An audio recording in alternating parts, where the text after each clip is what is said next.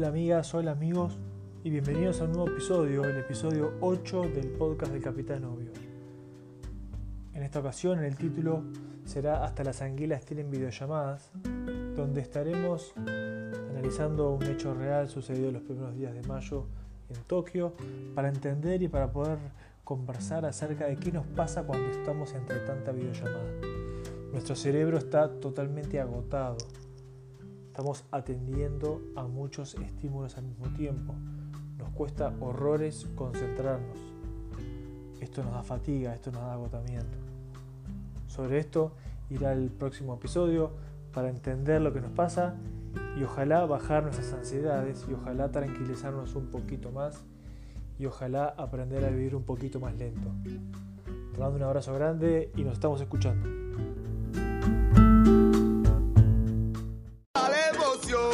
Bajo el mar para recibir a Juan Pablo Civils porque su columna de hoy está inspirada en un experimento que se hizo en el agua con anguilas o águilas. Anguilas, anguilas. Anguilas, anguilas. Anguilas. ¿Cómo estás, Juan Pablo?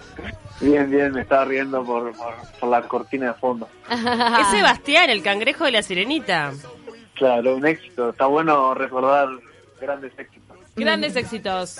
La amamos a la sirenita. ¿Y cuál es la, la, la conexión entre esto de las anguilas y la columna de hoy, Chopo? Bien, gracias. Eh, por eso en la columna de hoy le pusimos este nombre de Hasta las anguilas tienen videollamadas, porque parece que en estos días, de- del 3 al 5 de mayo, se vio algo interesante en un acuario en Tokio. El acuario se llama Sumida, por si lo quieren buscar en internet. Mm. un acuario que cuenta con 10.000 animales. No conozco Tokio, pero vi- vieron que una hora se, se anota cosas para hacer cuando salga la cuarentena. Ah. Me encantaría en algún momento ir a visitar este acuario. Lo que hicieron en el acuario fue como una de las, entre, tienen eh, cerca de 400 especies. Una de estas especies entonces son las anguilas de jardín, que están, parece que es, un animal súper súper tímido a la interacción con, con el otro, con el humano, y ya se habían acostumbrado a recibir vi- visitantes. Como el acuario cerró, producto de esta cuarentena, las anguilas dejaron de salir, dejaron de mover. Gran problema para los veterinarios, que son los que tienen que estar controlando y velando por su, por su salud. Entonces a estos japoneses se les ocurrió algo espectacular, a mi manera de verlo, que fue poner eh, diferentes tablets alrededor de donde están estas anguilas Mm. invitaron a los seguidores de, del acuario en, en sus diferentes redes a que hagan videollamadas de no más de cinco minutos para poder ver a, a las anguilas, para que las anguilas vuelvan a tener una interacción virtual con, con los humanos y para que arranquen entonces a salir de esa arena. Así que hasta Los las anguilas se vieron afectadas por esto de la falta de ¿Y sociabilización. qué pasó? ¿Cómo reaccionaron con la videollamada las Las anguilas? Las anguilas comienzan a salir de la arena, eso es el dato importante, o sea, por ahora entonces esto es positivo, pero lo que me resultaba a mí interesante era que eh, qué pasa con nosotros, ¿no? Los humanos, los que no somos anguilas. Eh, a ver, me gustaría saber eh, si con las anguilas está pasando lo mismo que nos pasa a nosotros, que estamos un poquito más agotados de, de esta cantidad de videollamadas o esta cantidad de conexión que tenemos. Por ahora con las anguilas eh, no, no hemos encontrado que nos manifiesten si están agotadas o no. Veremos qué pasa porque confío en que los japoneses encontrarán la manera de, de, de hacer que las anguilas se comuniquen.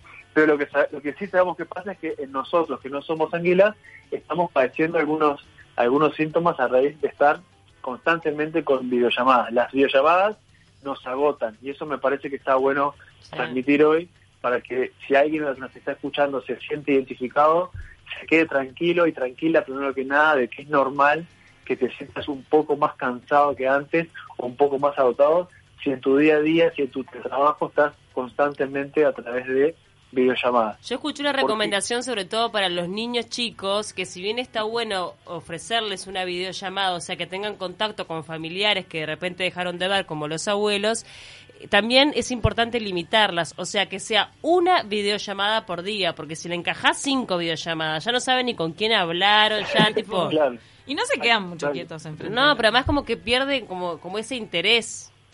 Es que bien, Pauli, vos ahí dijiste algo que es brillante, o sea, eh, tenemos que entender que para aprender algo, para, para concentrarnos en algo, sea hablar con mi abuelo, escuchar a un profesor o lo que sea, es necesario atender, ¿no? O sea, la atención es la, la ventana a nuestro conocimiento en, a, a todo sentido. Y para atender algo necesitamos eh, que algo nos despierte curiosidad, ¿no? Entonces es eso mismo.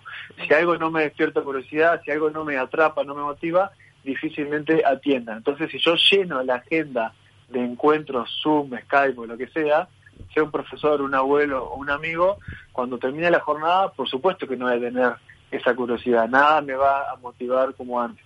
Porque Entonces, hay que darle no- como cierta no relevancia. en en el cronograma semanal tiene cierta relevancia. Tal día me encuentro con tal persona. No es tipo El- que sea como una llamada.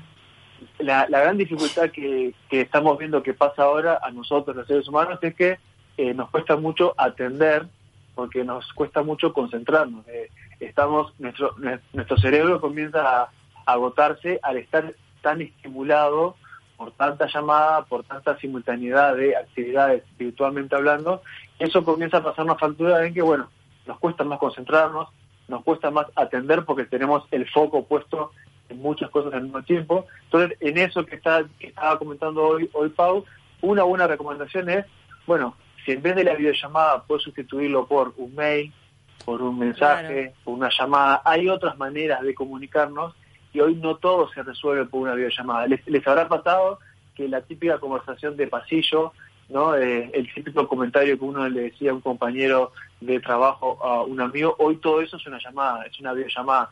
Bueno, eso es lo que también nos está agotando o nos está cansando un poco más. Y mm, hay ciertos estudios que confirman que es mayor el agotamiento de después de una reunión en Zoom que una reunión presencial. Es verdad. Correcto, correcto, porque aparte lo que, lo que lo que está pasando es que estamos evidenciando lo necesario y lo que extrañamos de, de esta interacción real cara a cara con el otro, porque cuando estamos en un Zoom o en la aplicación que usemos, pero que sea en formato de videollamada, bueno, perdemos este contacto físico con el otro, perdemos el, el tono de voz, o sea, si bien estoy viendo al otro, la calidad de la imagen seguramente sea espectacular, porque en esto la tecnología avanza día a día, pero pierdo ese contacto con el otro, no lo siento, no lo veo. Yo estoy sentado en mi casa, estoy en un, en un lugar, o sea, no tengo dimensión o control del espacio, esa es una dimensión también que estamos viendo que en una interacción con el otro uno no se da cuenta, pero está presente ahí. Y algo Sí. tan importante como, por ejemplo, los silencios. Uno analiza, o fí- fíjense cuando tengan videollamada con sus amigos o por cuestiones laborales, y van a ver cómo el manejo de los silencios eh, resulta ser algo medio incómodo, ¿no? Uno cuando está cara a cara con alguien o conversando con alguien, eso es algo mucho más natural. Claro. Una Una buena puede ser este, eh, hacer como una actividad doméstica, ¿no? Ponerle, tengo que lavar los platos, entonces meto la videollamada con alguien y digo, sigo haciendo mi actividad y me acompaña esa charla, pero no es que estoy 100% concentrada en la videollamada, que también me agota estar una hora y media mirando Está la bueno pantalla. eso, ¿no? ¿Qué, qué opinamos de eso? ¿No? ¿Y almorzar, Sí, sí. cenar con alguien? Sí, o algo también? como más, no sé, estoy limpiando la casa y meto la llamada Como ahí. si te cayera tu amiga cuando estás ahí tomando mate, qué sé claro, yo. no sé. Que te siga ahí charlando o, la si no, claro, o si no, eh, otra recomendación que se da, que también parece obvia, pero evidentemente no se está aplicando en todos los casos, es en estas videollamadas usar tiempo para esto que ustedes están diciendo, pero también para preguntarle al otro, bueno, ¿cómo te estás sintiendo? ¿No? ¿Cómo la venís pasando? O sea, que si bien lo laboral es importante y se tiene que tocar en esta videollamada, bueno, escuchar también al otro, eh, su sentir de cómo está viviendo este tiempo, da, da lugar a que la persona se sienta entonces menos estresada, menos agotada y menos cansada. Obvio, está buenísimo, la verdad, para podemos tomarlo en hacer, cuenta. podemos hacer un, un Zoom cocinando cocinando próximamente. Claro, cocinando está bueno, pero ¿Sabes como que estás ahora lo que- Juan Pablo está subiendo abundantes platos así exóticos eh, en sus redes sociales. Lo que me quedó, me, me- me dejó impresionada con respecto a lo de las anguilas es cómo eso demuestra la importancia de la energía también al momento de la comunicación a través de la pantalla, ¿no? Lo que uno está emanando, más allá de lo que decís o la concentración, sino cuán dado energéticamente y, y emocionalmente estás a esa conversación. Sí, claro, aparte fíjate eh, que ahí también lo, lo, lo interesante del experimento no solo fue lo que generó en las anguilas que arrancan a, a salir, arrancan a moverse, sino lo, lo que me gustó también fue la re- repercusión que tuvo en, en la gente, o sea, eh, la gente quedó afuera, ¿sabes? tuvieron que topear la cantidad de llamadas que recibían No, qué y el pedido era que, bueno, no estés más de cinco minutos, desconectate para también darle, darle lugar a otro. Otra recomendación que daban, que es como cuando uno visita estos lugares, te decía, no grites muy fuerte, ¿no? Vieron cuando te ponen en el cartel, no golpes el vidrio. Mm. Bueno, esto era eh, la misma recomendación, pero a modo virtual. Qué buena Así idea sí, que tienen, qué buena idea que tuvieron los japoneses. Sí, ¿y qué opinamos, por ejemplo, que hoy hablábamos más temprano de los vivos en Instagram, que tenemos vivos de todo, y hasta Cami comentó de algún vivo que hace ami- un amigo con otro amigo tomando mate, y lo hace en vivo público. Es decir, pero ¿por qué no lo haces por el WhatsApp? Es Rarísimo. casi que un encuentro Masivo. cualquiera puede participar. No vi esa conferencia, se juntaban a tomar mate y hicieron un vivo. Es claro, eh, mira, digo los nombres. Domingo de mañana se juntaron a tomar Sí. mate Ana Inés Martínez, eh, colega de Subrayado, con Maggie Correa, también colega de Subrayado. Estaban tomando mate las dos. Yo me metí, participé de la conversación, hablamos de boliches y después me fui. claro. De Pero, boliches. pero claro, hay gente que vos decís, está, en este caso, además, encima las dos son comunicadoras, ponerle que hay gente que está interesada en montón, meterse y, charlar gente. con ellas, porque son conocidas, pero hay gente que de repente lo hace con el, no sé, el Puede primo. ser, sí, sí. O reencuentros así. Sí, también, a ver... eh, Eso era como- sobreexposición, ¿no? por un lado la sobreposición y la- también la necesidad de, de mostrarnos que podemos tener en este tiempo, también como para evidenciar que, que estamos vivos. Que estamos ¿no? Que vivos, estamos acá. Pero, pero también por otro lado, esto de, bueno, en la nueva normalidad que tanto se repite, claro, cómo arrancan a hacer nuestras interacciones, capaz es esto de lo que se refería a hoy cuando preguntaba el ejemplo de Tranquila, eh, nuestras interacciones o nuestros vínculos sociales eh, siguen siendo importantes y bueno, y cómo los mantenemos ahora. Capaz que alguna persona, bueno, encuentra que, que volver a, a- a explorar este plano social es hacer un vivo tomando mate e invitar a, a sus seguidores. Capaz que a otra persona se le ocurre, eh, muchos amigos lo hacen, ¿no? Hacen un Zoom. El otro día escuché en unos, unos adolescentes que me contaban que habían hecho una, habían hecho una previa eh, en, un, en un formato Zoom y las chicas se vistieron, los chicos también, No. se maquillaron, se pintaron y bueno, onda. todos conectados, cada uno de su casa, tomando algún trago y estuvieron hasta altas horas de la mañana, cada uno de su casa. ¿no? A veces ponen música y Claro, bueno, sí, claro. Sea, también son otras maneras de, de este contacto social, si bien no es cara a cara, que si bien no es el contacto real, bueno, es otra manera de acercarse Sí. a, a- a eso tan importante que es el otro. Y ahora Pero nos preguntamos, obviamente, qué, qué es lo que va a pasar el día después, cuando realmente se, se termine todo esto, porque en algún momento se va a terminar, nos podamos volver a juntar, si este tipo de comunicación va a permanecer o por el contrario, vamos a detestar ya tanta comunicación digital y cuando nos podamos ver los celulares van a quedar guardados. Eh, Es como imagino la vuelta, ¿no? Imagino la vuelta así como con, no sé cómo se imaginan ustedes, pero con esta necesidad de, de contacto, de abrazarnos, de besarnos, tocarnos, pero por otro lado con un miedo enorme, ¿no? O sea, imagino que según las características y la, de, de la personalidad de cada uno, en algunos casos probablemente eh, vol- volvamos a, a salir a la calle con mucho miedo, ¿no? Eh, ¿Cómo vamos a mirar al otro? Esta interacción con el otro, eh, el vecino que siempre pasaba por mi casa, ¿va a seguir siendo ese vecino o es un- una posible persona que me puede llegar a contagiar? Eh, esto es No, el mate creo que va a quedar desterrado por unos años. Qué tremendo volver a compartir un mate con alguien que, que no es de tu círculo íntimo de, de confianza. Bueno, vieron que en, en Nueva Zelanda estaban manejando una estrategia social interesante que era, se llaman algo así como las burbujas de cercanía, burbujas sociales, etcétera, que era de, de que te, te invitaban a salir en un círculo reducido, eh, socialmente hablando, cosa de que si identificaban que alguna persona se contagiaba, bueno, podían atacar y podían incidir en ese en esa burbuja y en ese círculo. Mira, Nueva Entonces, Zelanda bueno. eh, ha tenido una buena política, por lo menos muy elogiada a nivel Claro. internacional. Claro, y so- socialmente están ofreciendo esto, que es una manera también interesante de, bueno, arranquemos a salir, pero vos, Cami, bueno, arrancás a salir, pero arrancás a relacionarte con estas seis, seis personas. Ellos ponían no más de diez. Que pueden ser, bueno, amigos, compañeros de trabajo. Bueno, ustedes de por sí ya están en interacción. ¿Ves? Ahí, ahí tenemos tres. Sí, claro. acá no. somos tres. Tenemos- Acá Bueno, se- con, no, con él y con Bruno somos... Tenemos- Cinco. No, Bueno, acá sabemos que si se cinco. contagia uno, digo todos. Nos vamos todos a cuarentena por lo menos, seguro.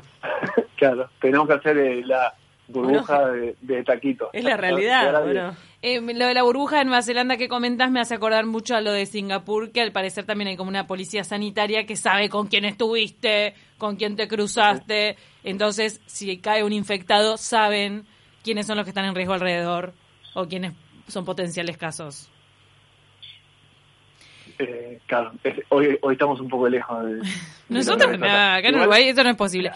Juan Pablo, A mí lo, que me resulta importante es que, bueno, cuando volvamos, cuando hablemos de la famosa vuelta, que de a poco vieron que parecería ser que todo está acercándose a algo más parecido a la normalidad, hay negocios que vuelven a abrir, hay diferentes clases o, o uno escucha colegios que están pensando algún protocolo de vuelta. Bueno, entender entonces y mandar este mensaje para que estemos tranquilos si nos, si nos sentimos identificados con esto, que esta dificultad que estamos teniendo hoy para concentrarnos, para atender y que desgasta tanto, pasa justamente por esto, porque nuestro cerebro está colapsado, por decirlo de alguna manera, en atender a tantos estímulos, por un lado, por otro lado, en atender a una realidad que nos agobia, que es esto de, por más que no lo tengamos presente, ¿eh? tenemos que saber cómo funciona eh, a nivel consciente, inconsciente, el tema del coronavirus, del miedo, de qué va a pasar con lo laboral, de qué va a pasar con la economía, con nuestro los país. seres queridos, la economía y los seres queridos, tal cual. Por supuesto, eso está metido adentro nuestro y por más que yo me diga, no, mira que a mí esto no me afecta, no me importa, les aseguro que está afectando. Obvio. Entonces nuestra, nuestro cerebro está dividido también en tener que atender a eso. Hay gente que capaz que puede preguntarse, bueno, pero entonces, ¿qué hago con esto? Bueno, alguna recomendación que vimos hace unas semanas fue, recuerden, hacer ejercicio, eso sigue siendo importante, hacer ejercicio, moverse, si puedo comer dentro de todo de una manera un poco saludable, hacerlo en este Comer momento. bien. menos. Salir al balcón a que te dé un rayo de sol, o sea, eso Un ratito, es 10 energi- minutos, es- media hora. es, ener- es energía, Hace funciona. La, la meditación, sé que también ahí, ahí desde el programa con Janina están dando tips que, que van también, ¿no? Pues Janina Kirchman de- de- desde esto es importante, el mindfulness, meditación, relajación, son diferentes formas de poder, bueno, tolerar o convivir mejor con esto que me puede estar pasando, que me siento eh, agobiado, me siento agotado. En, en el tema de que quizás me estoy parando en la, en la vereda de enfrente y también para ir redondeando en la vereda de enfrente de la persona que está agobiada por tanto Sí. contacto que Zoom, que vivo, que etcétera. Sí. En la otra vereda, la persona que está deprimida, que está en su casa encerrada, que siente de repente eh, un futuro demasiado incierto y negativo, porque hay gente que se empieza a atacar con el tema negativo. Y se suma el miedo también, Y el ¿no? Del miedo. contagio. A, a esas personas, ¿vos le recomendás por lo menos una videollamada diaria con algún ser querido, amigos? Eso hace bien para la salud, ¿no? Sí, claro, o sea, no solo esas esas personas que vos pintás, Cami, sino hay otro tipo de personas que también me preocupan, que son las que ya tienen una característica más de introversión, más inhibidas y que están súper cómodos con esta modalidad. O sea que ellos te dicen, no, pero yo con la cuarentena estoy genial, no tengo que ver a nadie, no tengo que salir a contactarme con nadie, no me esfuerzo en nada. Mm. Bueno, transmitir que el vínculo con el otro eh, es fundamental para, para todos y que ahí está la riqueza del encuentro. Entonces, si yo estoy con una patología más de- depresiva, número uno, está bueno que yo no esté solo en mi casa, ¿no? O sea, bueno, si no me queda otra, lamentablemente es la situación que tengo que pasar, pero si hay algún familiar cerca, está bueno que esté presente, que se acerque, y si hay algún amigo que logra comunicarse con él virtualmente hablando, por supuesto, que, pueda tener ese contacto, hace bien. O hoy hablabas de cocinar, por ejemplo, bueno, acercarse eh, mínimamente a hacer actividades, tareas dentro de la casa que le gusten. El otro día hablamos de bailar, bueno, cocinar, alguna actividad, alguna tarea que a esa persona que no está pasando bien la ayude a volver a recobrar ese sentido de, de- estoy sintiendo un poco mejor haciendo algo que me hace bien. Juan Pablo, antes de cerrar, pasa el chivo de tu podcast, que es un éxito mundial. Parece que lo escuchan de distintos lados. Sí, cómo no, lo estamos, vi- vieron que en los podcasts te, te dice de dónde lo escuchan. Bueno, ¿De dónde te escuchan? ¿Eh? Agrandate, agrandate, a ver de dónde. No, no, tampoco eh, nos aparecieron unos porcentajes de Argentina Opa. que seguramente ma- mandamos el chivo a un amigo, eh, mi amigo Iorio, que es un argentino colombiano filósofo, va a ser padre, de- debuta en este mundo de los padres, así que un abrazo para Iorio y para Yantus, su esposa, y los comprometemos a que se conecten en alguna llamada próximamente. El Eso Capitán lo que- Obvio. lo que está- Capitán Obvio, correcto. Capitán Obvio en Obvio, me Spotify. buscan y ahí eh, comparto varias de, de estos encuentros que estamos teniendo por acá, algunos que ya tuvimos y los que espero que sigamos teniendo, ojalá cara a cara. Qué bueno, me encanta. Muchas ¿Cuándo gracias. volvemos a la radio? Ah, vamos a ver, te querés aflojar, ya estás bajando la guardia, ¿eh? En algún momento vamos, breve. vamos a ver cómo lo determinan los directivos. Sí, estamos a la espera de la, del ok de los directivos acá de la de la orden empresarial. Juan Pablo, muchísimas gracias por esta nueva Que columna. Nos quedó que, grabadísimo lo de las anguilas, la verdad. No nos estresemos, seamos como las anguilas, que arranquemos a interactuar y si estamos agotados entonces, tranquilidad, que es normal y esto va a pasar, vamos a volver a abrazarnos y espero estar ahí para entonces tomar el próximo mate. Me encanta. arriba, ojalá. Gracias, Juan Pablo. Que Un beso grande. chao, chao.